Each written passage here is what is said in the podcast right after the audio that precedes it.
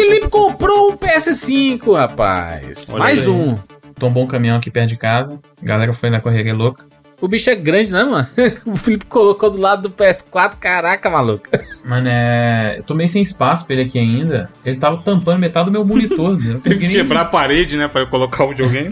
Às vezes é uma boa ideia, fazer um buraco nessa escola que vai. Sorte de é, que tem um explodir, hack né? assim, mano, de, de que encaixa, né? De boas.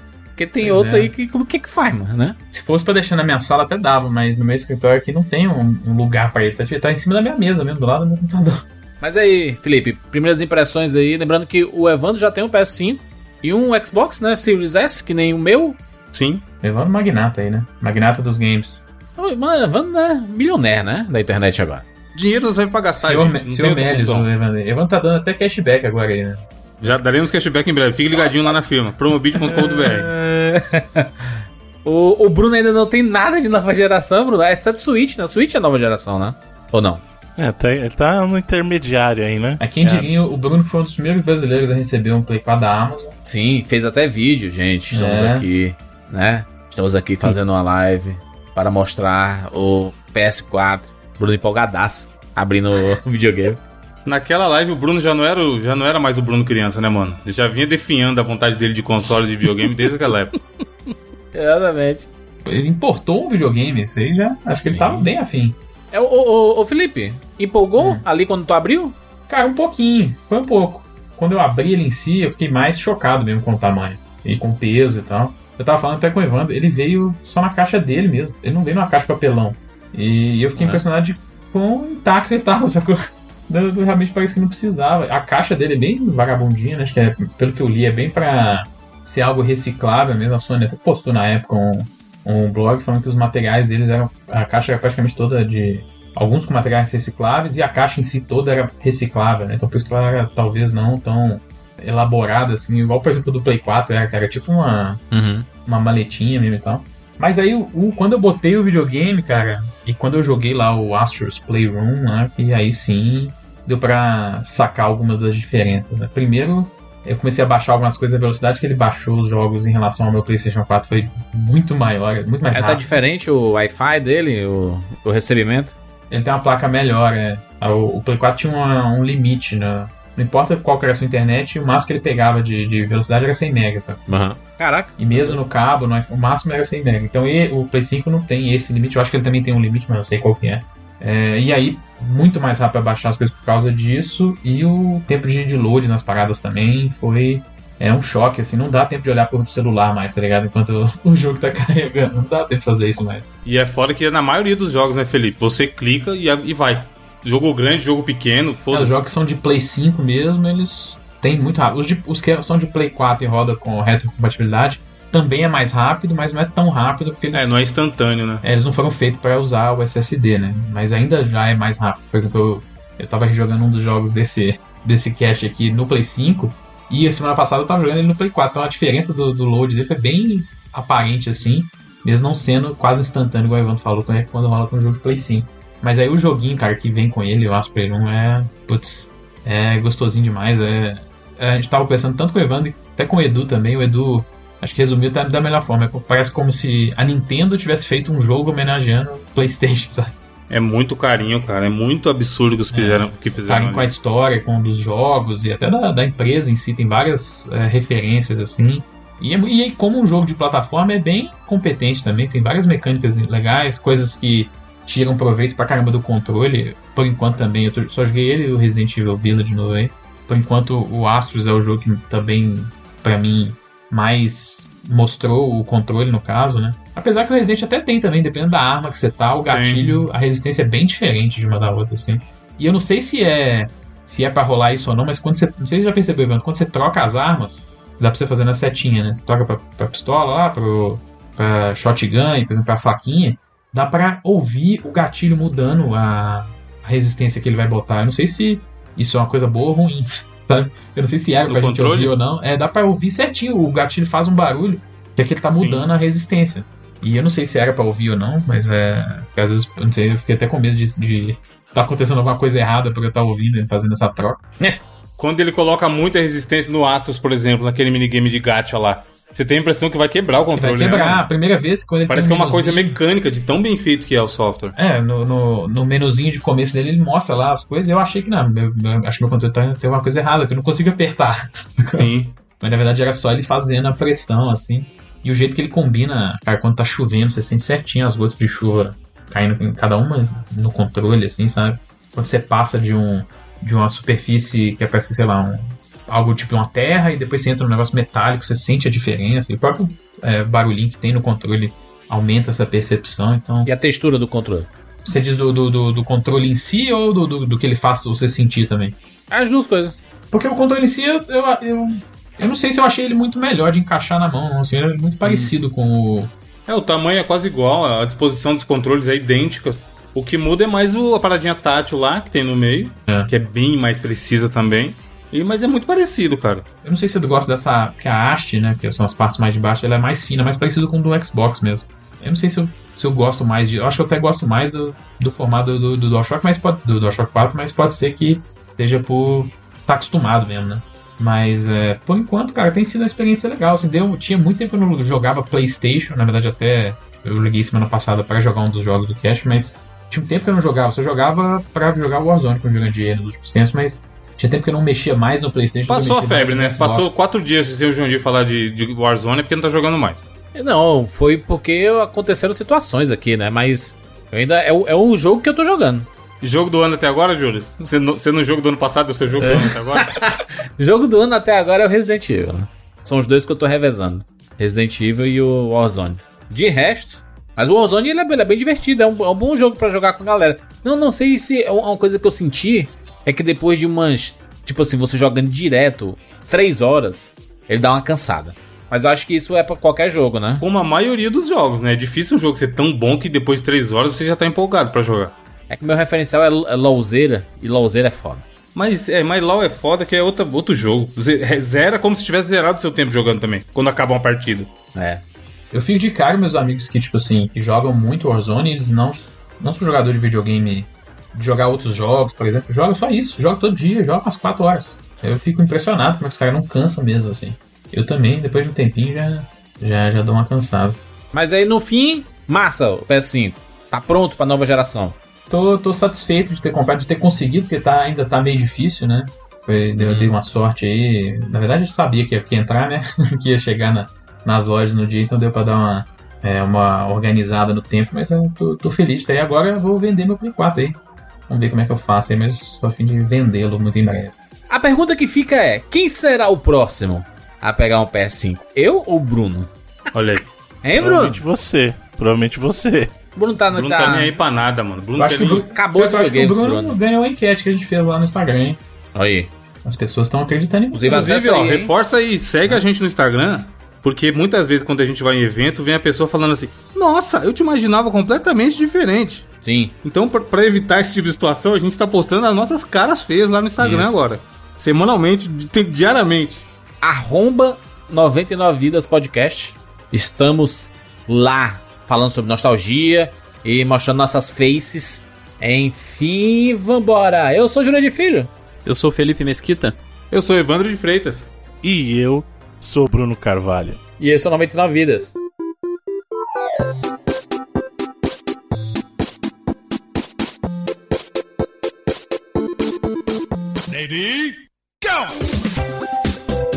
Pula, pula, pula, pula, pula. Pula esse dragão. Atira na cabeça. Atira, atira, atira, atira. Atira, atira. Põe na... Tô com fome. Ah, já zerei esse game. Mentira um pouco, rapaz. Gol, animal. Vai morrer. Ah, morreu. Relaxa, a gente tem 99 vidas.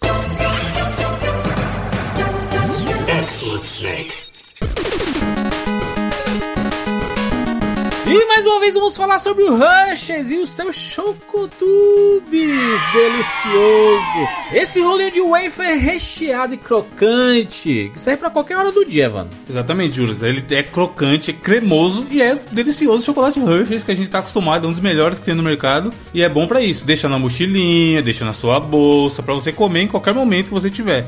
E ele tá disponível em dois sabores, que é chocolate ao leite e cookies and cream, que é aquele E- branquinho. Esse que é o sucesso, né? É o meu favorito. Nossa, aí, Caraca, mano. bom demais. Não tem erro. É, mano, mas tu sabe que só um não é suficiente pra mim, né? Porque eu, naquele. A gente tá esperando ali aquele load bonito, carregando o jogo, demorado, aqueles dois minutinhos, que parecem 10 minutos. Já você manda uns dois pra dentro, né? Exatamente, Júlio. Dá esse boost seu- na sua energia, fica pra cima pra mandar bem nos joguinhos e em qualquer atividade que você estiver fazendo no seu dia a dia. É isso, desenrola essa vontade e acessa o site rushes.com.br. Tem link na postagem para você saber mais. Vamos falar da Lura! Eu até falei isso aí, né? Falar Lura! Falei a Lura! Não tem um jeito certo de falar, né? Você pode fa- falar do jeito que você quiser também, né? Pô, é a Lura, não tem como errar. É, não tem.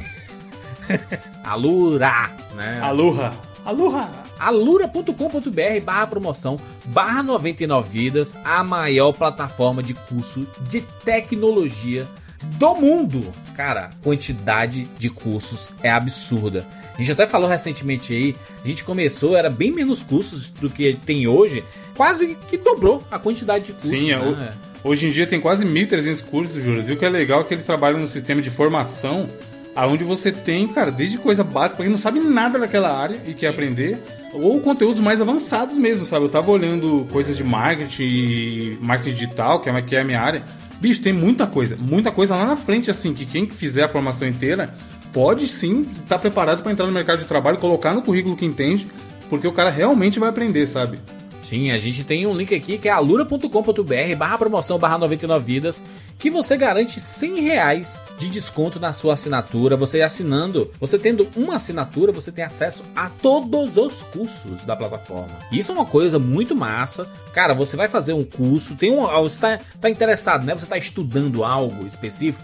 Você, ah, eu vou, vou, vou fazer esse curso. E aí você vai ver que você tem acesso a todos os outros. E aí você, até o leque de possibilidades, ele, se- ele aumenta cada vez mais, né? É, por exemplo, que eu tava olhando aqui, ó, tem a, a, a formação de UX e Design. Dentro dela tem 29 formações e aí cada formação tem um monte de curso junto. Então, por exemplo, se o cara quiser aprender Photoshop, tem aqui a formação de produção em Photoshop. Só dessa formação tem 12 cursos específicos. Então não é assim, o cara fala, ah, eu fiz um curso de Photoshop na Lura. Não. Tem a, produ- a formação de produção de Photoshop e essa formação é composta por 12 cursos. Então é o que eu falei, se você não sabe. O cara fala, não sei nada, quero aprender Photoshop. Ele consegue aprender usando os cursos da Lura. Isso é Excelente. muito valioso. alura.com.br barra promoção barra 99 vídeos. Acessa aí ou clica no link que tá na postagem desse podcast. E pra gente finalizar, vamos falar do Spartan, o nosso clube de assinantes. Você sabia que a gente tem um clube de assinantes? Toda semana a gente lança esse podcast que você está ouvindo, né, gratuitamente, aberto para todos, e lançamos uma edição extra, exclusiva, bônus para os nossos assinantes. E só quem tem acesso são os assinantes do 99 Vidas no Sparco, 99vidas.com.br barra assine. Você acessa e tem acesso não só ao bônus da semana, como todos os outros que nós já lançamos.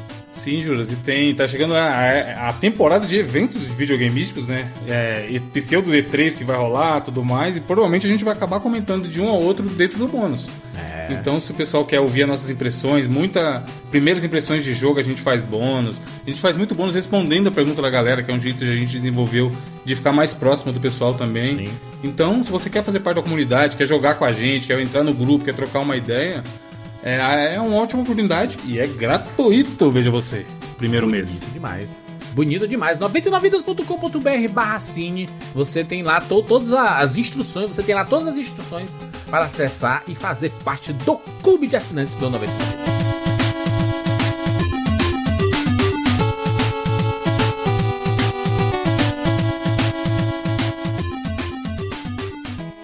Meninos, estamos aqui juntos mais uma vez para mais uma edição do 99 Vidas. E dessa vez estamos de volta para mais uma edição do Tupac. Sobe o som do Tupac, menino.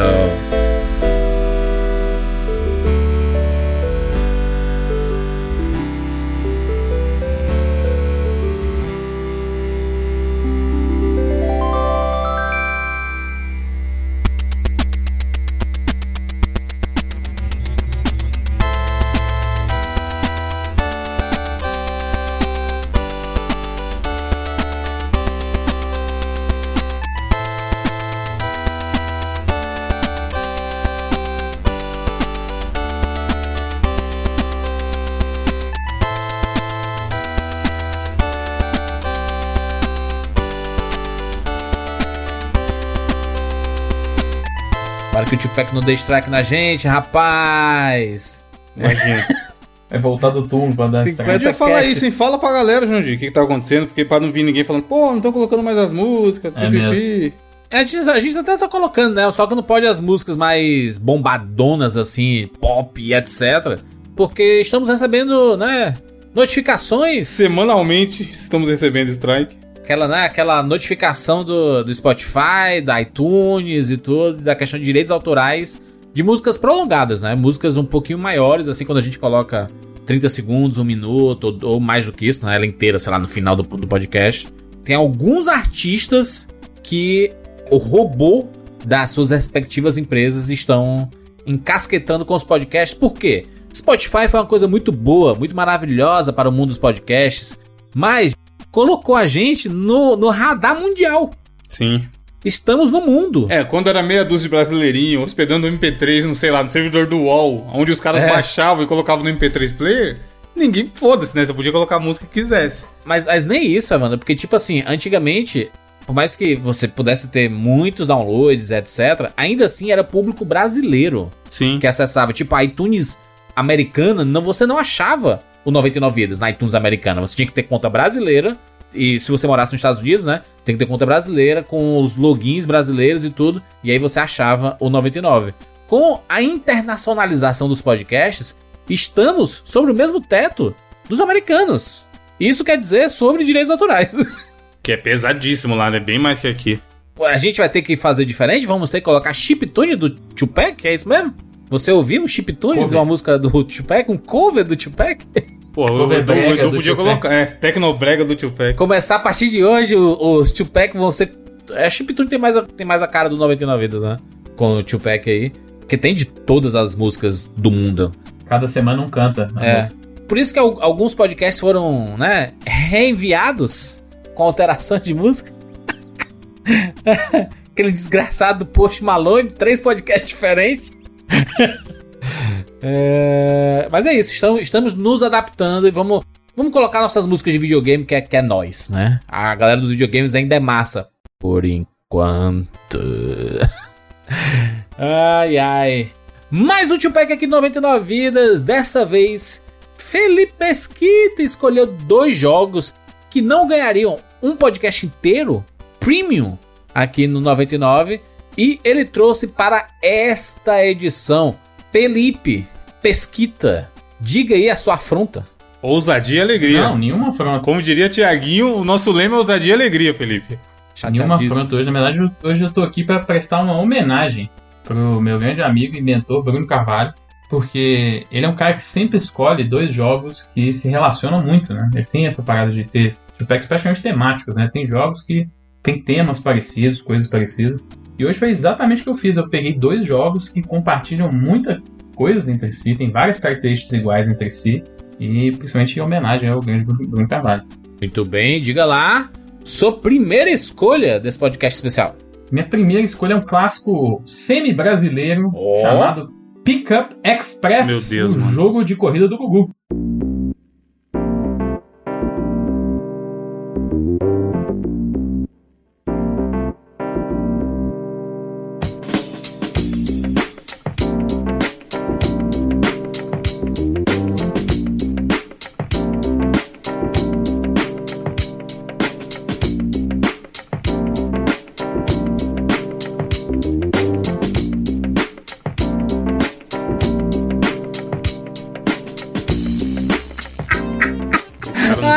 De brincadeira. Ah, como eu gosto desse Felipe, mano. Eu sempre. Eu, eu sempre. O o Felipe me enganou com o escondido jogo, né? Como é? Escondido jogo não. Não, é o da, do carrinho lá, Nossa, exatamente, O né? Elashmania. Da Elashmania me, me iludiu naquele momento. E agora o Felipe está de volta. Pickup Express, meu Deus. Que é isso, gente? O Pickup Express é um jogo lançado lá no começo dos anos 2000, que ele era desenvolvido por um estúdio da Suécia, só que ele era licenciado para vários lugares do mundo para poder botar propagandas de, de empresas e coisas do tipo nos jogos. Ele era basicamente um jogo para ser servir de propaganda mesmo. E aqui no Brasil ele foi lançado em game. parceria. Exatamente. E aqui no Brasil, no Brasil ele foi lançado em parceria com a Gugu Games, Mano, que era uma divisão do SBT. Como é que vai o Gugu, Bruno? Homen- Homenagem ao nosso saudoso Gugu. Valendo! Olha, muito triste. Muito triste. Sim. E aqui no Brasil era uma, uma versão que tinha propaganda de várias empresas. Tinha propaganda do Bob's. SBT, tinha do, do Bob's, do Banco Pan-Americano, que era outra empresa do Silvio Santos, né? Da Vale, que é um negócio que nem existe. Mas, não né? é, Aquele mas, mas isso não foi de zoeira, não? Ou foi real? Tipo assim, Não Não, existia, era pô. real. Eles eram pra, tanto que você, pra comprar esse jogo, você tinha que comprar em algum desses parceiros. Por exemplo, tinha lá nos postos lá, né, Shell. da O cara ia Shell. viajar pela Varg, aí ele faz um check-in e pega um CD do Gugu.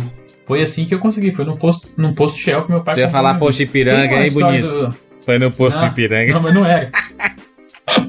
Tem uma história que meu primo conta que, segundo ele, ele tem uma memória que eu teria furtado esse jogo do povo. Caralho, segundo ele é foda. Pega o, o contrabandista. Vark Log. Segundo rumores, né? Segundo rumores. Segundo rumores. sem, sem confirmações. O joguinho custava 5 reais. Aí. Na, no, no posto, na- nas lanchonetes, em vários lugares. Era um CDzão. Era um CDzinho, vira uma caixinha de. Tipo um CDzinho de, de Play 1, assim. De, de PC também, né? Só que o jogo era de PC. Hum. E basicamente é um jogo que prevê o futuro do Brasil, porque era um jogo que envolvia fazer entregas de carro. E parece que desde a pandemia todo mundo virou entregador de mercadoria no Brasil. Só o que você vê na rua é a galera fazendo entrega. Sim. Mas principalmente motoqueiro, né? Não, mesmo de carro tem muitas entregas Tem de, o de- de Uber. Uber Eats, né? Tá bombando aí, a galera. Os, os Uber não tem gente pra, pra andar na rua, eles estão levando as comidas, mano. Jurandir, me tira uma dúvida. Falando em entrega, falando em Uber. Procede que tem Uber de moto aí em Fortaleza agora? Tem Uber de moto. Caralho, mano, que maluco. É o antigo mototáxi. Tipo mototáxi. É, Uberizaram o Caramba. mototáxi. Eu não sabia disso, não. Eu vi numa postagem ontem no, no Instagram. Eu falei, porra, vou perguntar pro Jurandir. Cara, não tinha mínimo Pois é, aparentemente vai, vai pro Brasil inteiro agora. Vocês já andaram de mototáxi? Nunca andei. Eu nunca andei também, de moto. Aí não, cara. que Por isso. quê? Cabeça pesa?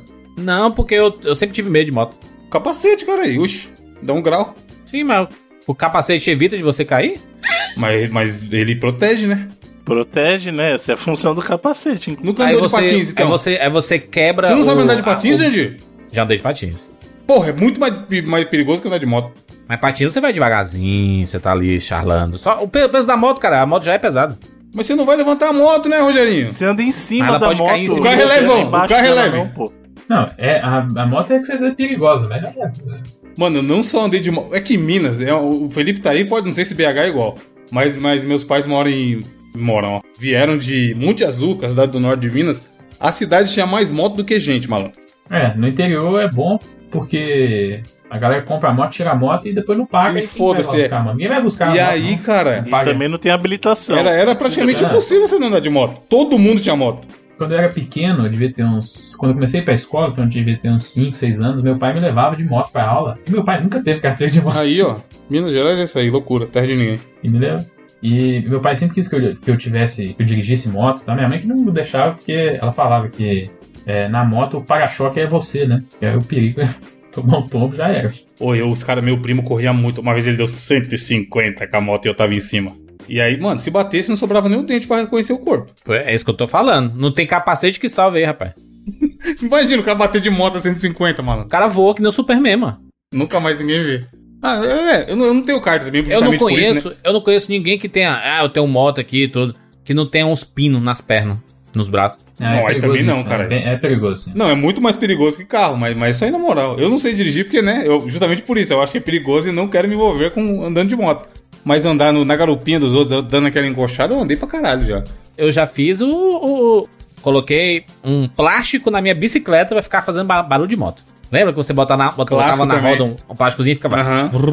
Ah, pra ficar batendo. É, aqui na minha rua tem muito acidente de moto que os caras sobem fazendo o famoso grau É, Sim. empinando pipa.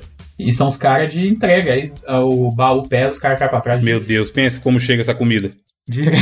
É. O cara- pede um, ma- um macarrão, Evandro, o cara pede um- uma macarronada, aí chega quentinho de cabeça pra Baixa baixo. cabeça pra baixo. É. Tem outro jogo das antigas que entraria nesse pack do Felipe, tem a ver com todo esse assunto, que é o Paperboy. Paperboy, Paperboy é o clássico. Nunca né? foi falado no 99, né? Nunca foi? Acho que não. É tipo, ele, ele foi mencionado, né? Ele não É, foi. sim, É, já foi mencionado, mas nunca teve programa do Paperboy. Até porque é um two-pack. Two-pack de que Paperboy Paperboy também. tem que é pe- entrar no.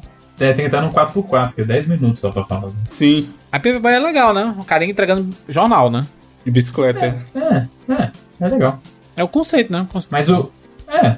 O Pickup Express, o esquema era esse. Você tinha, tinha corridas também, tinha três, dois ou três modos nele, aí você tinha um modo que era corrida, mas o modo principal era das entregas. Você passava na, na rua, tinha um, um, um pacotezinho que geralmente era uns negócios nada a ver, assim, que também era localizado por lugar. Então era pacotes de produtos que teria no Brasil. Tinha uns microsystem, umas coisas. Visualzinho GTA 3, né? É o mesmo esquema, cidadezinha ali com estática. E aí você passava em cima do, do pacote, pegava ele, e do nada aparecia uma, uma seta no, no topo da tela assim, que eu falava pra onde é você tinha que Uma seta meio drive, né? Da vida. Assim. Setona é Crazy Taxi. É, exato, é bem, é uma mistura disso tudo aí. É. E era, e era até competitivo, você competia com outros entregadores que estavam na- no mapa, só que era coisa, é, IA do computador mesmo. O carro do cara é uma Brasília, é? Eu tô curioso aqui. Não, era- eram todos carros da Toyota, que também era esquema de propaganda. Caraca, mas também Não. mone- monetizaram tudo aí. Se- se- é isso que eu ia falar. Tudo, Se esses tudo, caras tudo. revenderam espaço nesse jogo, eles ganharam muito dinheiro, mano.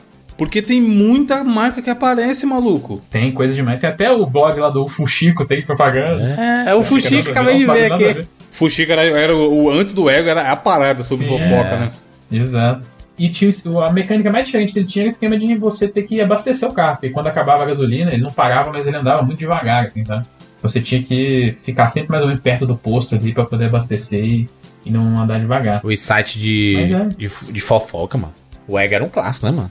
Caetano Veloso atravessa a rua.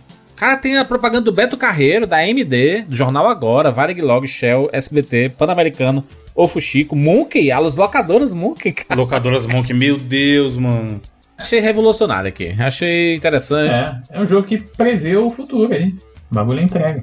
Assim como o próximo jogo do Tupac também prevê. Eu, o próximo preview pra caramba. Vamos lá, Felipe? Então, sua segunda escolha desse Tupac? Então, minha segunda escolha, assim como o Pickup Express, é um jogo sobre entrega. E assim como o Pickup Express tinha a brilhante mente do Gugu por trás, o meu próximo jogo também tem uma mente brilhante por trás. Ele é Death Stranding. Não é tão simples como parece.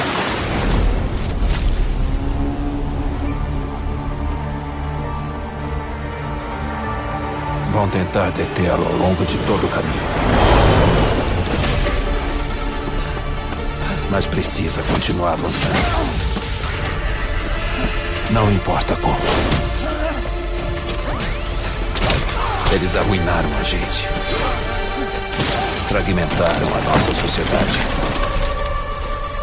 Rápido, Sam. Você sabe o que tá em jogo. E a única forma de salvá-la está nas minhas mãos. O meu nome é Sam Porter Bridges. E o meu trabalho é nos reconectar.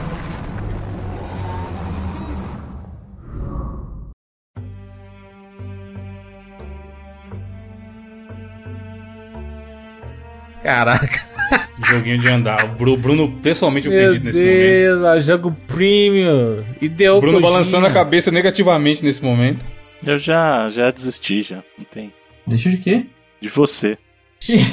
Cortou relações. O Felipe abre o aí. WhatsApp agora, só fica a fotinha do Bruno cinza, tá ligado? Tá Deserdou o cinza. filho. no- no- Fala aí, Felipe. O Death Stranding, assim como o Pickup Express, é um jogo de entrega que você joga com o Sam Porter Bridges, que é o personagem lá do maluquinho lá do Walking Dead, como ele chama, né?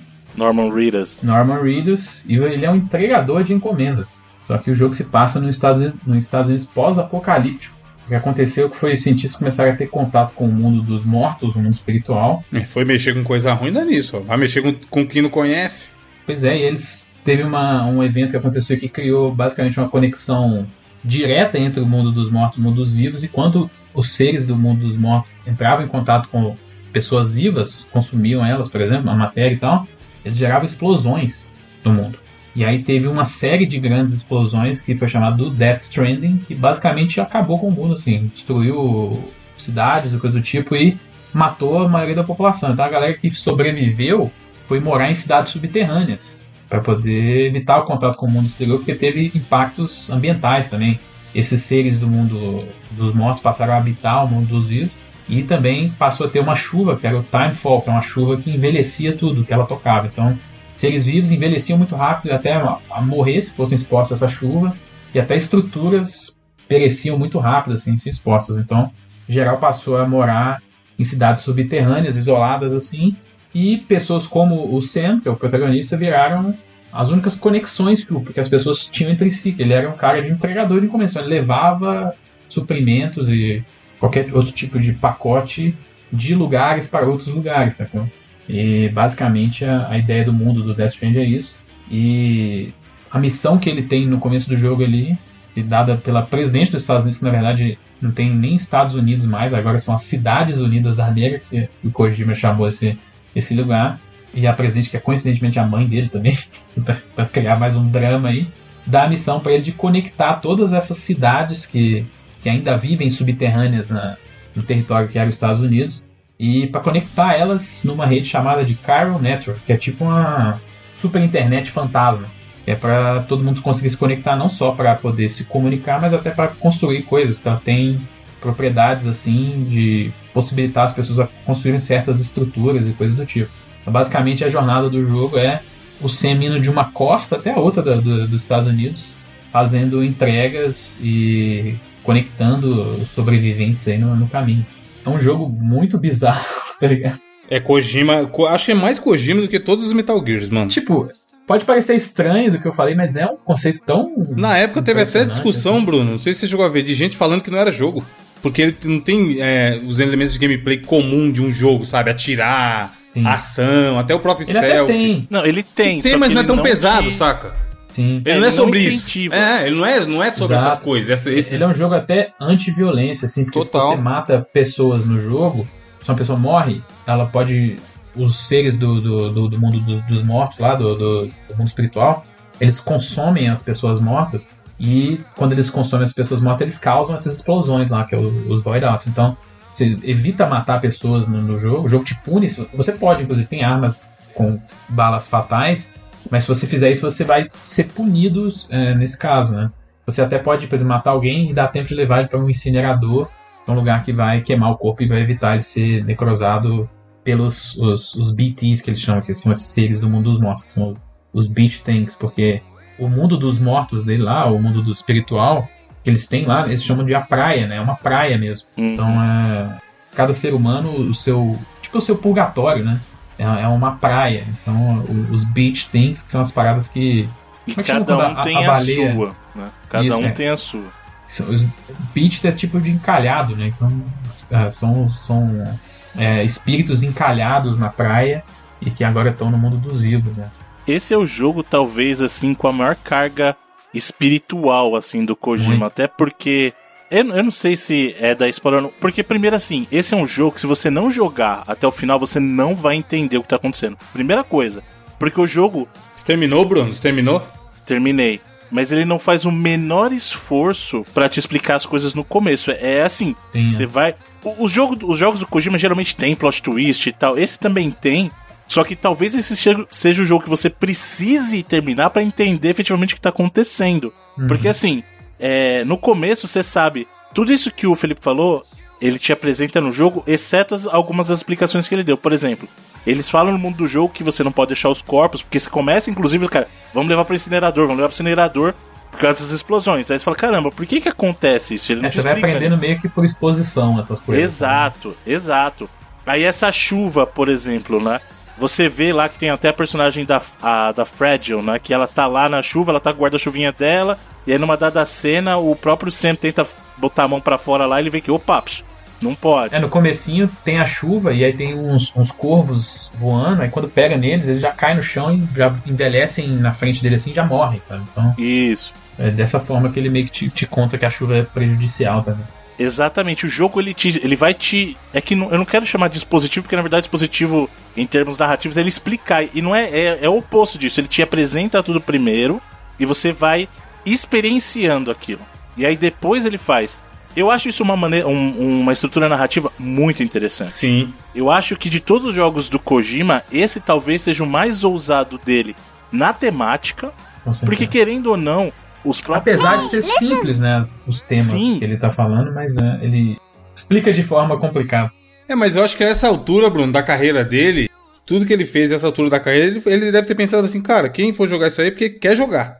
É porque vai me, ente- me entende, vai entender minha proposta. Então, por isso que é um jogo que muita gente não terminou, como você falou, não- ou não gostou, Porque tem que embarcar na ideia do cara, tá ligado? Pra entender o que, que ele queria entregar. E é um jogo muito introspectivo também, porque Sim.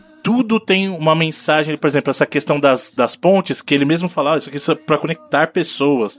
O próprio modo online que o jogo tem é, na verdade, um modo de cooperação. As pessoas não estão interagindo direto com você, mas você pode completar uma entrega pra alguém, e aí você ganha prêmio, o cara ganha prêmio. É muito legal. As pessoas podem deixar estrutura pra te ajudar, por exemplo, É aquele no jogo. Não, isso eu falei que esse multiplayer é um multiplayer assíncrono, né? Que eles falam, né? Você não tá. Isso. Não é, tá, não é diretamente um jogo multiplayer, mas, por exemplo, é, estruturas criadas por outros jogadores no, no mapa, porque Ficam o gameplay dele. É, às vezes até é legal falar. O desafio que você tem dentro do jogo basicamente é percorrer o mapa, sabe? Num jogo normal, isso é basicamente automático, né? Você botar o seu analógico pra frente e sair andando é o, é é o básico de, na verdade, qualquer jogo de mundo aberto. Aqui também é verdade isso, é o básico, é você simplesmente botar pra frente. Só que você tem que fazer várias considerações em relação a onde você está andando. Tipo de terreno. Isso, ele tem vários temas de, de deformação de terreno, influência do clima, disposição da Peso. carga que você está carregando, né, equilíbrio do personagem.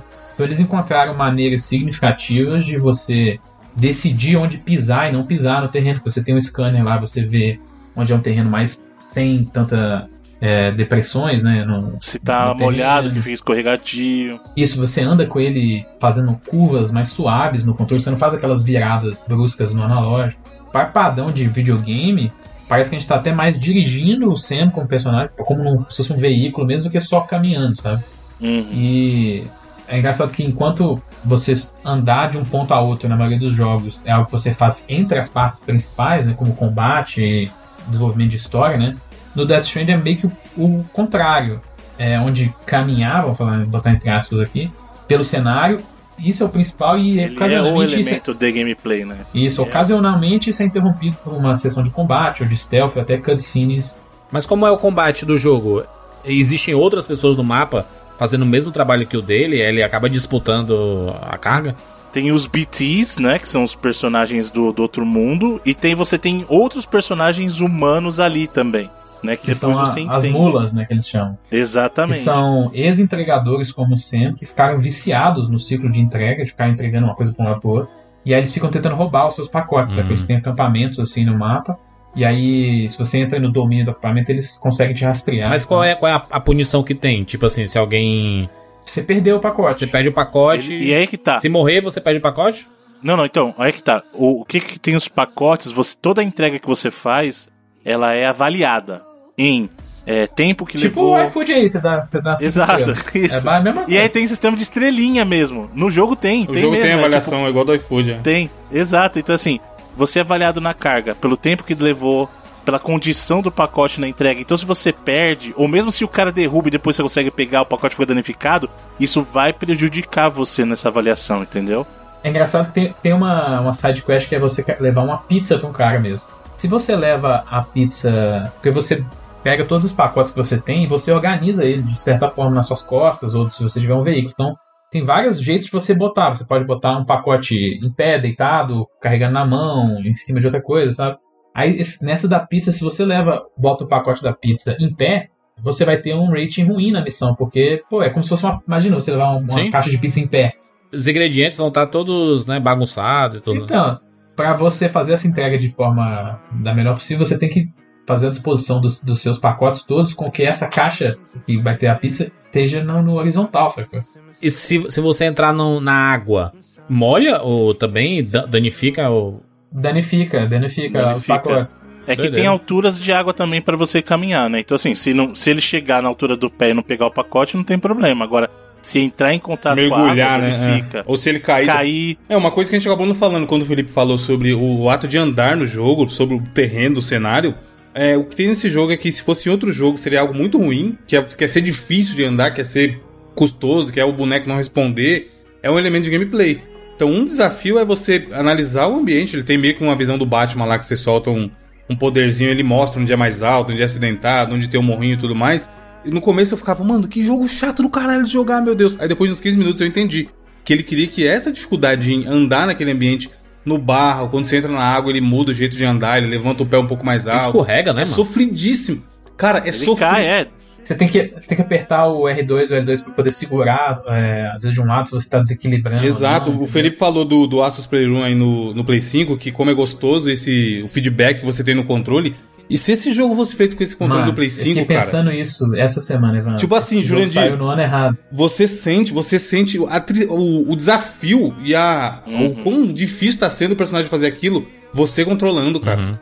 Eu fico só imaginando o que, que o Kojima teria feito com esse controle. Não, seria maluquice, Porque cara. é pirado, louco. Você anda, sei lá, no jogo 50 metros. Você tá cansado, mano. Você, como jogador, tá, É. tá igual o personagem lá, sabe? Você fala, caralho, eu andei só esse pedaço e olha a treta que foi, tá ligado? Mano, às vezes você para, fica olhando, tem, não, vou pra, Sim. pra lá, aí você abre o mapa, olha. E porque você pode abrir o mapa e fazer uma rota no mapa. É, você consegue fazer umas linhas assim. Aí as linhas aparecem pra você quando você tá andando. Só que às vezes você não sabia que tinha, sei lá, um morro muito gigante pelo mapa. E aí você tem que mudar, aí você para. Você pode inclusive parar com o personagem mesmo, ficar lá sentado, descansando. Pode botar ele pra, pra mijar, assim. Tem várias interações cojimísticas assim do jogo. E uma das coisas mais legais é quando você, ah, beleza, eu vou, fiz o- vou entregar esse negócio nesse lugar aqui e vou fazer uma rota. Aí do nada, no meio da parada, você tem que improvisar completamente o que, que você vai fazer. Porque tinha um obstáculo que você achou que não, não- você não sabia que tinha. E aí você tem vários itens para fazer. Você tem basicamente uma escada que pode tanto servir você subir tipo, de, de uma altura diferente. Vertical quanto horizontal, É, né? ou criar uma ponte e você tem tipo uns cabos de escalada mesmo que você pode usar para descer ou até depois para subir. E como o Bruno chegou a mencionar antes, as estruturas que você bota no, no cenário elas continuam lá. E um dos aspectos mais legais é desse do multiplayer assíncrono, né? Porque estruturas criadas por outros jogadores podem aparecer no seu mapa e tanto as suas podem aparecer no dos outros também, Uhum. dependendo da quantidade de likes que ele recebe. Porque você pode passar por uma estrutura, ele está perto do touchpad lá, e você pode dar um tanto de like. Aí quanto mais like uma estrutura recebe, mais é, útil o sistema do jogo ela vai julgar ele, né? Porque postou, muita gente está elogiando onde essa pessoa botou essa, esse item, quer dizer que ele, ele provavelmente foi útil. Então aí é a maior a chance de ele aparecer em outros. E não só isso também, né, Felipe? Tem- é bom falar também dos indicadores. Você pode deixar marcadores, além desses das estruturas, pode deixar marcadores falando assim, olha, em, símbolos ele deixa mensagem, mas Sim, fala assim, ó, perigo à frente, não sei o que, caminho, pega esse caminho e tal. E aí você dá também o rating nesses indicadores, e aí a mesma coisa. Quanto mais úteis eles são, mais tempo eles ficam pro jogador, né? Sim. E é legal que só, só acontece, só aparecem essas estruturas, depois que você conecta uma região à Chiral Network lá, essa internet fantasma, Uhum. sacou? Primeira vez que você vai entrar numa região, não vai ter basicamente nenhum auxílio, porque você não, essa região ainda não está Ela tá conectada offline, na internet, é. Aí depois que você conecta, é muito da hora ver várias estruturas aparecerem no mapa. né? E tem várias coisas desse multiplayer assim, que tem uma outra que é se vários jogadores fazem o mesmo caminho no chão, ele vira uma trilha mesmo. Às vezes ele tem é, tinha pedras ou relevos ali mais acentuados, mas se vários jogadores andam no mesmo caminho, ele vira uma trilha, igual na vida real, né? Se as pessoas andam muito no caminho, você vai gastando o chão ali, evitando crescer grama e coisa do tipo, e vira uma trilha. E no jogo é a mesma coisa, tá? E é legal esse negócio do, dos likes, que é um sistema que não tem dislike. Você pode dar like numa coisa. Então, o, o jogo, ele tem, no geral, é uma situação merda, né, que o mundo tá, mas é um jogo de mensagens bastante positivas, sabe? Positivas. A gente teve, por exemplo, o Last of Us, que é um jogo de uma visão pós-apocalíptica bem negativa da humanidade, que é tipo, ah, se tudo for pro caralho aqui, a humanidade vai, vai se mostrar o quão maléfica ela é. No Death Stranding é meio que o contrário, é as pessoas tentando criar um novo mundo, sabe? Criar conexões e ter relações de novo e tal. Então, é um jogo com uma mensagem muito positiva, muito legal a, a visão do meio otimista que o Kojima teve de um cataclisma, vamos dizer assim. É, e, e assim, como a gente tava falando, ele é muito pessoal mesmo, nesse sentido que é, é o que talvez tenha a mensagem mais. Todos os jogos do Kojima têm uma mensagem, mas é que eu acho que essa talvez seja mais próxima da nossa realidade, justamente por essa questão da, de fazer as pessoas se conectarem nesse mundo que as pessoas estão mais próximas, mas ao tempo, ao mesmo tempo mais distantes e tal. Mas também tem uma carga espiritual que aí eu acho que ele deu uma, uma viajada interessante que é aquela coisa da questão da, da separação lá dos espíritos do, da, do Kai, do Ra, tal, aí do Rai, do. Cara, é. É isso mesmo, é, mas eu não sei qual que é qual. É, então. Porque assim, Metal Gear sempre foi assim: ele pegava fatos reais, né? Pegava guerra, Guerra Fria tal, corrida nuclear, e aí ele dava um toque de. de Kojimice assim, e fazia algumas coisas diferentes. No caso Death Stranding, cara, ele pegou a nossa realidade, é meio um. um- ele pegou o nosso Black Mirror assim, e deu um toque de Kojima a mais numa camada que eu acho que ele não tinha trabalhado ainda antes, que era essa coisa mais espiritual. Tratar, Uhum. tipo, ah, o mundo dos mortos, tal, o que, que é a alma, o que, que é o ser vivo, tal. E ele trouxe essa discussão aí, né? Que é, assim, eu acho interessante, mas ele deu uma. Um, o, pessoal, o pessoal gosta de chamar de convoluted, né? Ele deu uma complicada no plot meio desnecessária. Aí fica É, muita reviravolta, sabe? Eu acho que no geral, eu acho até um pouco inchado o, o conteúdo do jogo, porque. É, eu tô olhando aqui no Rolando to Beat, tá falando 40 horas, mano. É, Porra, eu olhei- quest eu olhei principal. Eu olhei aqui que eu, tanto que eu joguei, eu joguei mais de 70 horas. Meu. Deus do céu. Então, assim, essa mensagem que o falou que ele passa fica bem claro, bem rápido, né? Que é- acho que tem, ele tá fazendo uma clara referência à, à forma com que a nossa sociedade vive hoje, um pouco distante, assim, vamos dizer assim, pessoas um pouco fragmentadas mesmo. A pandemia só aumentou isso, ele- ele- lembrando que esse é um jogo que saiu antes da pandemia. Pois é, né? foi até meio bizarro quão rápido isso virou realidade por outros motivos. Mas é, fica meio. fica- dá pra entender rápido. Ah, beleza, ele tá querendo passar essa mensagem de conexão, né? Até pelo gameplay. Acho que a ideia. Entra, até o gameplay entra na metáfora, né? Que pro Sam fazer essas conexões de, de uma região com a outra, vai ficando cada vez mais difícil, porque vai tendo cada vez mais desafios em relação a, Uhum. a relevo e clima e outros desafios e tal. E acho que até isso, né? Que é. pô, pra- às vezes para você se conectar com alguém, você requer um, um- um esforço maior. Esforço, exato. Mas fica bem claro essa mensagem dele. Eu acho que o jogo acaba arrastando muito. Assim, tem tanto das missões, eu acho que tem demais, quanto até da questão da história, sabe? E tem os elementos que seriam mais tradicionais de, de, de jogo, que às vezes tem segmentos que você tá. São tipo uns flashbacks, assim. Você tá meio que numa guerra e coisas do tipo. Seriam. Você olhar, ah, beleza, isso aqui parece mais um gameplay de Metal Gear.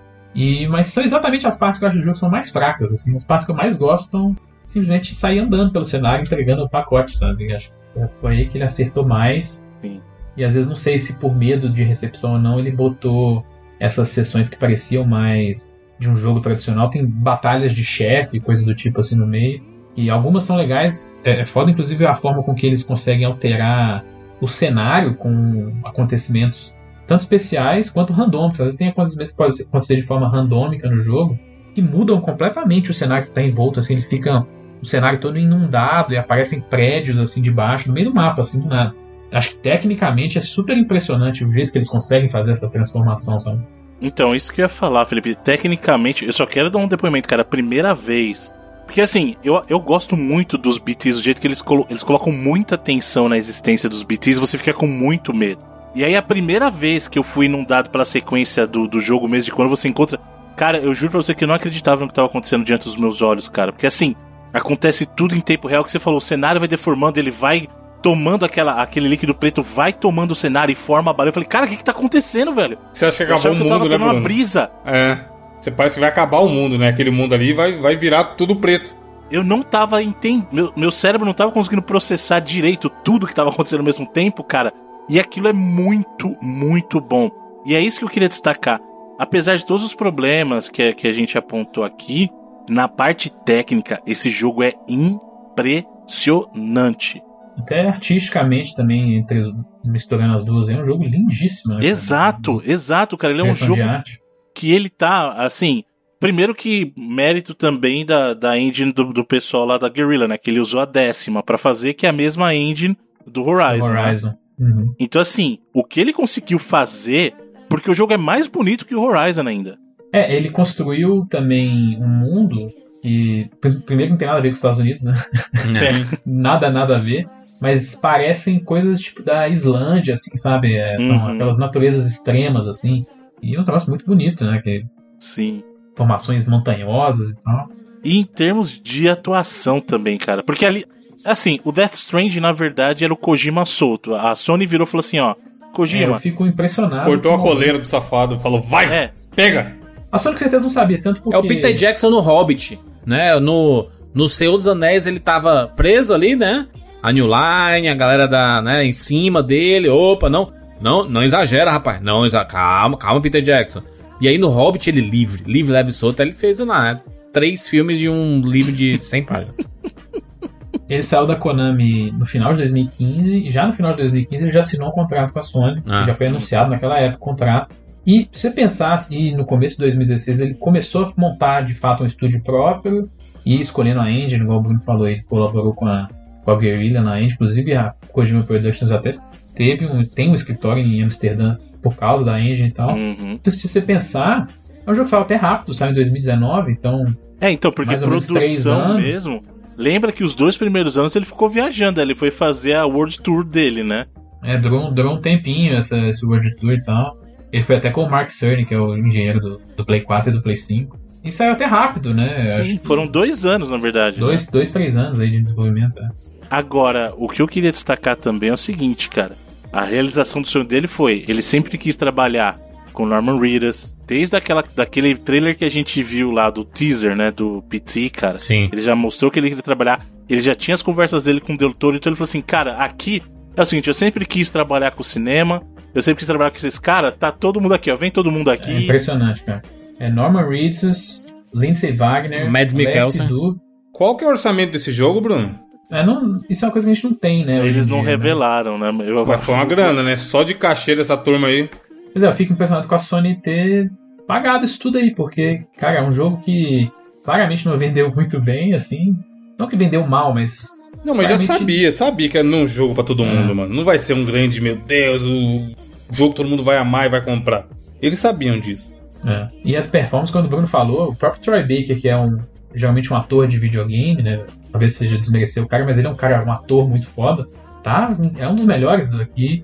O próprio Tommy Jenkins, que faz um personagem chamado Die Hardman. Hum, Os nomes também, o Kojima tá de parabéns, né? Heartman, Deadman, Mas Die tem Hard. a, a Margaret Qualley, que é a Mama também. Tem muita Uhum. gente boa, assim, atuando. Cara, mas eu posso dar um destaque, eu fiquei impressionado. Eu juro pra vocês, cara. Quando eu vi a Amelie ali, eu falei, não é possível. Eu, porque assim, eu sou. Vocês sabem disso. O Felipe até critica isso em mim, que eu sou um fanzaço de seriados antigos, tipo os anos 60, 70. Amo, amo produção dos anos 70 e 80. E, cara, quando eu vi a Lindsay Wagner rejuvenescida pra época dela ali de mulher biônica, cara, eu falei assim, eu não acredito no que eu tô vendo, velho. É legal ver que o Kojima fala, ah, é, é, eu era muito fã do seriado da Mulher Biônica quando eu era jovem, assim, eu, assisti, eu reassisti e tal. E agora o cara tava com grana e falou, ah, vou trazer ela pra fazer aqui o personagem. Fez duas, né, que ela faz. Sim. É, Sim, tem ela velha e nova, né? exata, então Mas dinheiro, Deus soltou dinheiro na mão do homem, ele gasta, Felipe. Mas tiveram coisas, assim, por mais que o jogo não tenha bombado demais, tem muita gente que gosta, conheço várias pessoas que gostam do jogo, o Bruno é uma delas, assim. E tem coisas que se tornaram icônicas, né? Tipo, essa parada do, do bebê. A gente vê gente, tipo, fazendo cosplay com o bebê, assim, no. no, no a colo, a tiracolo ali. É uma das coisas de construção de mundos dele, acho até mais polêmica também. Porque aquele, os bebês que são usados para no jogo são usados para enxergar os seres do, do, do mundo dos mortos no mundo dos vivos. Porque eles estão habitando o mundo dos vivos, mas as pessoas normais não conseguem ver ele. É, não é que ele, os bebês sentem, né? Não é enxergar exatamente. Isso. né? É, que aí o, o, o mecanismo lá traduz para um, um visual, sacou? Uhum. Esses seres, eles não, eles não conseguem te enxergar. Se você ficar parado, Te- eles. eles te sentem. Eles te sentem. Ah. Se você É tá a mesma mexendo e coisa, fazendo barulho. sentidos. É barulho É. principalmente atrai eles. Então se você andar muito rápido, você faz barulho no solo e aí você atrai a atenção deles, entendeu? E tipo, é engraçado que você, se um desses. Você tá andando no mapa, e às vezes podem aparecer esses bichos. Aí você tem que. Você entra no modo meio stealth, assim, pra, o personagem pode até segurar a respiração pra não. Que aliás é uma mecânica muito É uma louca mecânica da essa, hora. cara. Legal. Que tipo, você também. Você usa os botões pra segurar a boca, pra prender. Cara, é muito É. legal isso mesmo. Agora que vocês falaram, eu nem tinha me tocado nessa coisa porque eu não joguei. Eu tenho um DualSense, mas eu não tenho Play 5. Então assim, se ele tivesse. Tá se ele maluco que ia lançasse ser, esse Bruno. jogo- Se soltasse na mão dele isso aí, cara, ia ser, sei lá, você ia sentir. Ele ia dar um jeito de você sentir dentro do seu estômago alguma parada. É. Sim. Mas o combate, o Jurandir perguntou há um tempo atrás e o Bruno falou também, é, dá pra chamar até de anti-combate, cara. Porque você Sim. já tá ali sofrendo. Tipo assim, tá tudo ruim, tá escorregando. Aí começa a chuva. Aí aparece os BT e você fala, fudeu, me tira daqui, eu não quero, não, Não, quero. BT nem adianta. BT É, nem adianta. larga o Agora, controle, nos né? Mules, por exemplo, você tentar brigar com os caras, você toma um prejuízo. Você pode brigar, mas você toma um prejuízo muito grande. Nos BTs, eles são frágeis aos fluidos do Sam. Porque Sim. o Sam. O Sam é um repatriato, sei lá como é que eles chamam em. Não lembro exatamente como é que é, mas é um repatriate em inglês. Ele é um personagem que não morre. Quando você morre, aspas, ele vai pra praia dele, que é o, o além purgatório, e ele volta. É, um dos trailers era isso, né? Então, É. é. não, é ele lá na praia tal, que você não entende nada. Por isso falando que é importante você jogar. E até acho estranho que a gente tá falando muita coisa de spoiler aqui, mas, por exemplo, você descobre o porquê que ele é diferente, o Sam. Porque Sim, na é verdade depois, ele é. foi o, o- um, um incidente zero, entendeu? É, ele foi, ele foi a, meio que a causa do Death Stranding, depois você descobre. Mas é, aí, aí os, os BTs são fracos aos fluidos dele. Então você tem lá uma base, que é um lugar, tipo um quartinho assim, que pode fazer várias coisas com o personagem. E uma das coisas é ele tomar banho e usar o banheiro. Aí você pega os fluidos dele, tanto o suor, a urina e o cocô dele, e viram granadas. E o sangue também, viram granadas. Então faz granada de mijo, granada de bosta, Caralho. tá ligado? E aí você joga nesses BTs e a única coisa que machuca eles, que enfraquece eles, são essas granadas com os fluidos do, do Sam. E também uma coisa que virou meme é que nesse jogo você pode fazer xixi no chão, né? Tipo, ele fa- o, o Sam faz xixi, porque você- a, baixi- a bexiga dele vai enchendo, e aí você precisa, chega uma hora que você precisa aliviar, né? Inclusive ele enche porque ele toma Monster. Tem o Monster Cara, é muito- dentro do jogo. Cara, esse negócio do Monster é, é Nossa, é sensacional. monstro pra todo. É, isso também liga os dois jogos, hein, Felipe? O Pickup Express Exatamente, é as propagandas. A tem propaganda pra do- todo lado. é- Esse é monstro também, mano, meu senhor. Tem Mas o. Monster é tão descarado. Só que, cara, eu juro pra você que funciona. Porque Comprou o tanto de que eu vi Ah. tomar Monster depois de ter jogado Death Stranding é inacreditável, velho. Eu, por exemplo, parei de tomar Red Bull. Só foi de. Olha o Bruno, mano. Ah, ah, ah, tá fiel ao Kojima. Tu mudou pro Monster? Tu saiu do Red Bull e foi pro Monster ou tu parou de vez de tomar energético? Não, eu tô falando que depois do Death Stranding eu parei de tomar Red Bull e só passei a tomar Monster. Entendi. Não que já não tivessem outros jogos aí de Monster, porque tem aquele de motocross do Monster também, mas aí o, né, a influência é muito menor, por exemplo, que no jogo do Kojima. Todo mundo que, que jogou Death Strand diz que a primeira hora do Death Strand é uma das coisas mais loucas que já apareceu na história dos videogames. É porque é o que o Bruno falou, ele explica muita coisa, ele só mostra. Ele só vai jogando tudo, né?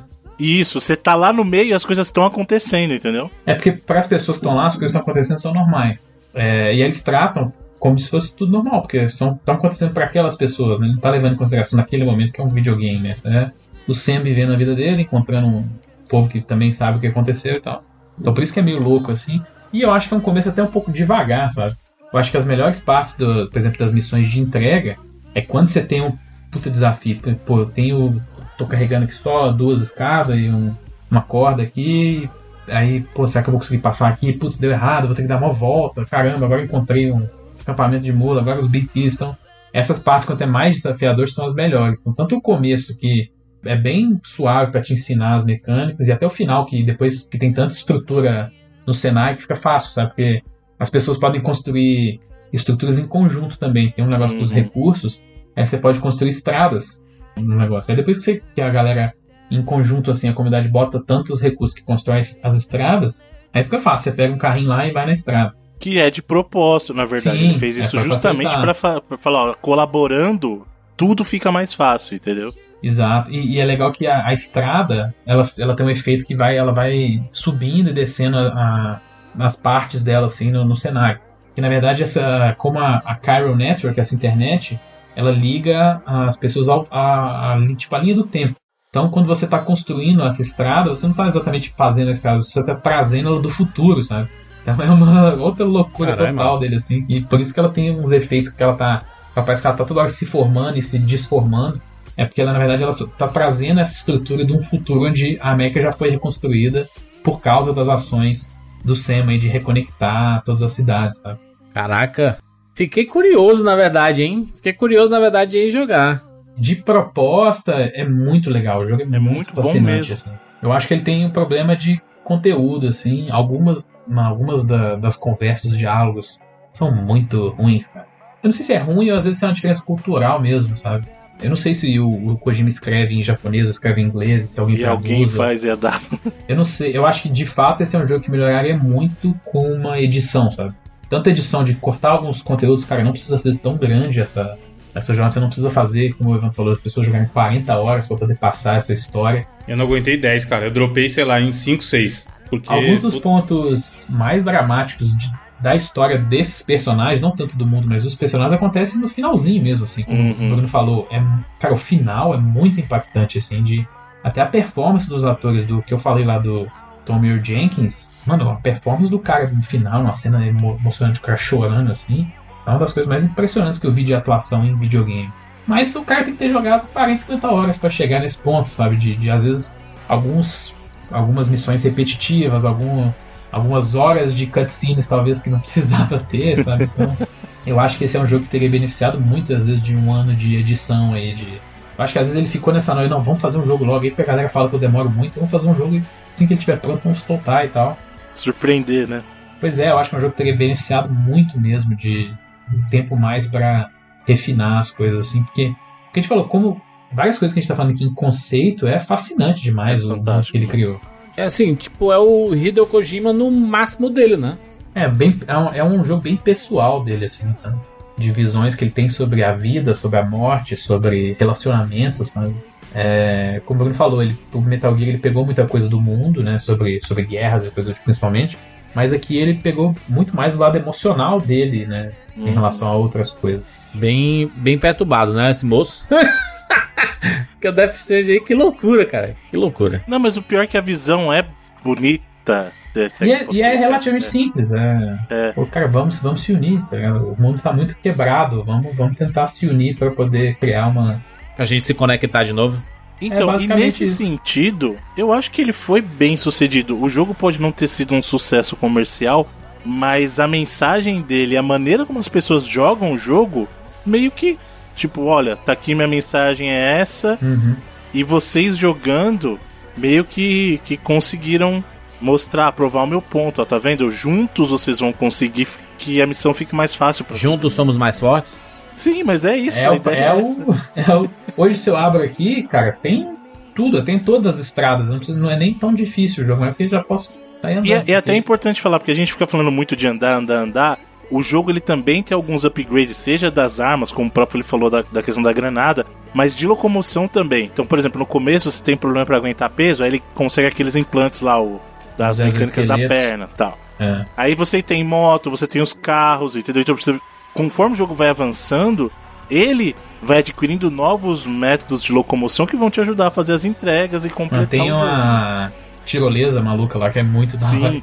Que aí, pra você instalar ela é um sofrimento, você tem que ir nos pontos mais altos, aí você tem que construir os equipamentos, mas depois que você instala e faz uma conexão de várias dessas tirolesas, você, é como se fosse o fast travel do jogo. é, você atravessa o mapa muito rápido, assim.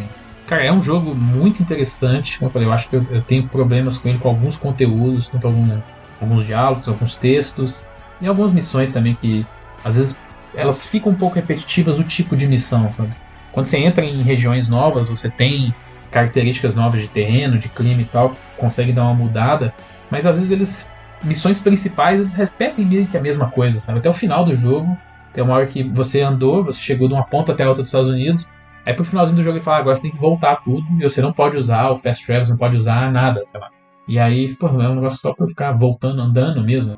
Tem horas que parece que o jogo tem uma enxada que não, não precisava ter, assim, tá inchado de uma forma que não precisava. É a hora que você lembra que é videogame, né? Tipo, essa hora é a hora que É, putz. precisa prolongar aqui porque é videogame, gente. Vamos lá.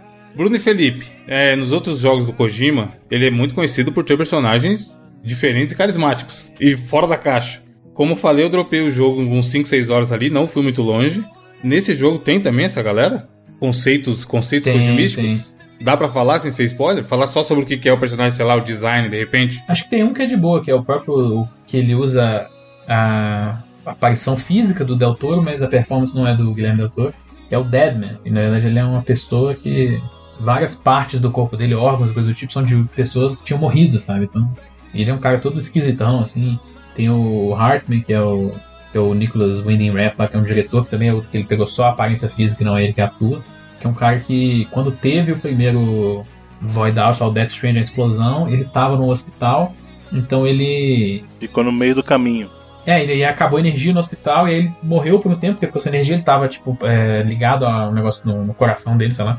É, no coração, com certeza, que ele chama Heartman, né? à toa, né? Coisa meio óbvio com essas paradas. Hum. E aí ele morreu, só que aí o hospital. Aí ele morreu por um tempo, aí o hospital ligou um, um gerador de emergência e ele voltou. Então ele é um cara que tá meio que preso entre as duas. Então tem vários desses, dessas características. O próprio Higgs, que é o personagem do, do Troy Baker, que é o antagonista principal, é, super- é legal, é um, é um antagonista divertido, vamos dizer assim. E a luta contra ele final é muito louca, assim, é uma loucura de Kojimística total. Então, tem muitas dessas características Kojimísticas no jogo ainda, apesar dele lidar com esses temas um pouquinho mais sérios e espirituais, assim. Tem coisas também de. Assim, é uma, uma ficção, uma baita ficção científica, né? Sim. E aí tem várias vezes sobre tecnologia que é muito massa, assim. Ele coloca tipo um, uma algema no, no pulso e ele consegue ver todas as informações sobre. É que ele tá tentando fazer uma analogia, né? As pessoas presas a coisas e tal, e na verdade a, a algema é o comunicador deles, assim. É. Com... Então tem várias dessas analogias. Mas Quem ó, apresenta isso pra ele é o Guilherme Doutor, né? É o Deadman. né? Que é, é o Guilherme Doutor, né? assim, ah, visualmente tudo. É, visualmente ele é a mesma coisa da, da Lindsay Wagner. É Ela, é ela. É, a, a Lindsay Wagner velha, vamos dizer assim, não tô querendo ser respeitoso com ela, mas no, no jogo, é a própria Lindsay Wagner que atua, e ela mais nova, que é a personagem da Amelie, que é o visual dela nova, é outra atriz que faz a, a performance. Muito bem. Vamos aqui pras notas para Pickup, é, um extremo, né? Pickup Express e Death Strange aqui. Ah, vou dar notas quânticas, porque eu não joguei nenhum dos dois. Curiosamente, eu já vi a propaganda na época é, do Bob's. Inclusive, vou mandar pra vocês aqui. Passava na TV direto propaganda desse bagulho no SBT. Olha, a- tinha, tinha uma propaganda do Bob's que era assim: compre o trio, né? Que é sanduíche, batata e Coca-Cola. E mais R$ 4,90 e leve esse incrível game. Pickup Express. Eu procurei aqui, eu não achei a minha caixinha dele, mas eu lembro de ver não muito tempo atrás a caixinha. É, Mas aí vou dar. Assim, cara, achei, Só achei um curioso. preciso fazer um comentário. É o Karma, Sr. Felipe. Um funcionário do, do Ipiranga passou e roubou a de você, ó, do Shell. É. Esse aí não é problema, não pode ficar pra ele. É, vou dar aqui s- 60 vidas pro Pickup Express. Porque não é, não é um jogo, né? É um jogo. Ele tem, tenta ser um jogo, mas não é um jogo. Mas fica aí a, a, a ponderação. O Death Strange, tô muito interessado, cara. Na verdade, eu não tinha interesse antes. Pelas explicações e por tudo que eu vi aqui, por que vocês falaram, fiquei extremamente interessado em jogar Death Strange. Eu gosto desse tipo de coisa. Ah, mas a exploração é chata. Eu gosto de explorar. eu joguei, mano, No Man's Sky por 25 horas, sem, recla- sem reclamar. Até que eu cheguei assim no momento e falei assim: Cara, tá meio chato, né? 25 horas depois. E olha que não tem história nada assim, né? O Death Stranding, pelo menos, tem uma puta história acontecendo aqui. Então eu tô, tô bem interessado. Então, nota quântica aqui, sem ter jogado, eu vou dar 89 vidas, tá? Não vou dar 90 porque, né, não vou fazer aqui a, a alegria da- da- da- das crianças sem ter jogado o jogo. Mas 89 vidas aí, com a minha expectativa e o interesse de jogar Death Strange. Provavelmente num PS5 no futuro, né? Porque meu PS4 nem, nem, nem tenho mais, inclusive. Evandro de Fritas.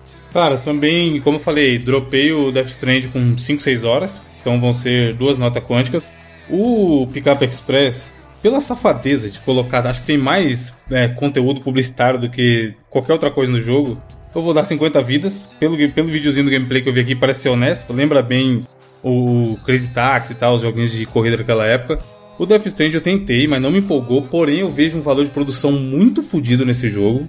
Quando você entende o que o Kojima quer entregar e a experiência que ele quer te passar, você fala, ah, beleza, é sobre isso. Como eu falei, no começo eu tava achando um inferno controlar o personagem e a treta que é andar por esse mundo.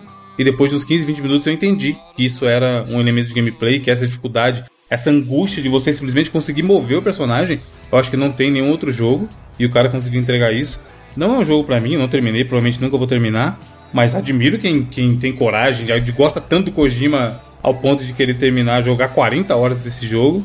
Então eu vou dar 90 vidas. Porque realmente é um jogão, mesmo sabendo que não é pra mim, é, é um jogo diferenciado. Bruno. Bom, vamos lá. Primeiro Pickup Express. Eu joguei na época, curiosamente, eu tentei jogar hoje em dia, só que não rodou no meu PC, cara. Tipo, PCs novos aí parece que tem uma dificuldade pra rodar o Pickup Express. Eu vou, eu vou dar uma nota pela piada que ele é, porque se eu fosse avaliar o gameplay nos dias Caraca. de hoje, ele não sustenta. Não, mas não sustenta, A mano. piada que tu é, Felipe. Não, mas se, não foi ele que ele fez o jogo, pô, ele só Ah, ah, não foi, no- ah, não foi pra ele não, pensava que era pra ele. Não, piada do jogo. Mas assim, pra quem curtia daquela época o Runabout, o Driver tal, tem alguma coisa pra se encontrar ali. É o que eu falei, não sustenta tão bem hoje. Mas pela graça que era, você vê coisas que você tá familiarizado, você vê uma propaganda do Domingo Legal, olha, eu sei o que, que é isso, sabe? Te dava um senso de imersão.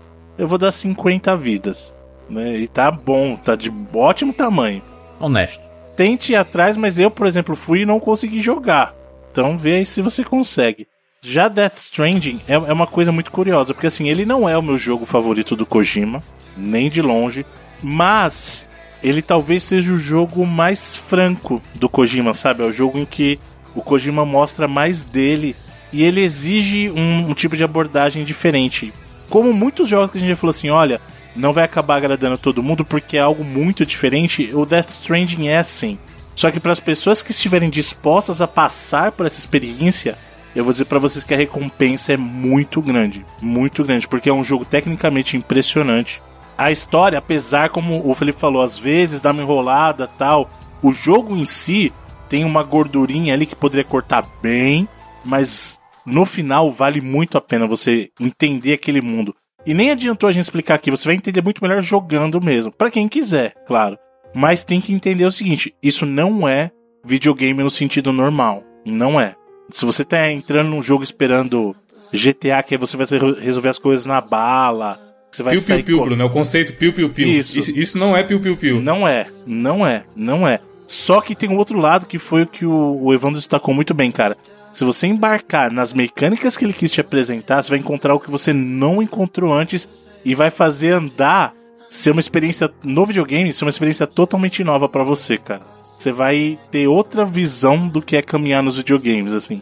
Dito isso, eu vou dar 90 vidas para esse jogo. Vale criancinha gritando e vale para quem quiser conhecer e estiver entendendo essa coisa que é uma proposta diferente, você vai encontrar algo bacana ali. Mas tem que ir de coração aberto e com tempo disponível também, porque você vai ter que passar aí, segundo o Evandro olhou aí, ó, 40 horas na média. Eu, eu fiquei um pouquinho mais porque eu gosto de ficar fazendo coisa É, que eu não no- deveria. No How Long to Beat tá 40 horas a quest principal. É um compromisso aí que você tem que ter, mas no final, no geral, no frigir dos ovos ali, vale a pena, cara, eu acho. Não é o melhor trabalho do Kojima. Vou deixar bem claro, eu escolhi a palavra errada. Não é meu jogo favorito do Kojima.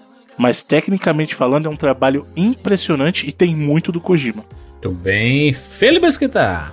Bom, primeiro o Pickup Express aí, a verdade maior de todas é que ele é um jogo bem ruim mesmo. É, eu escolhi só porque. só porque Você, ele tinha... Felipe, oficialmente ganhou a medalhinha de entendendo o Tupac. Não necessariamente são jogos bons.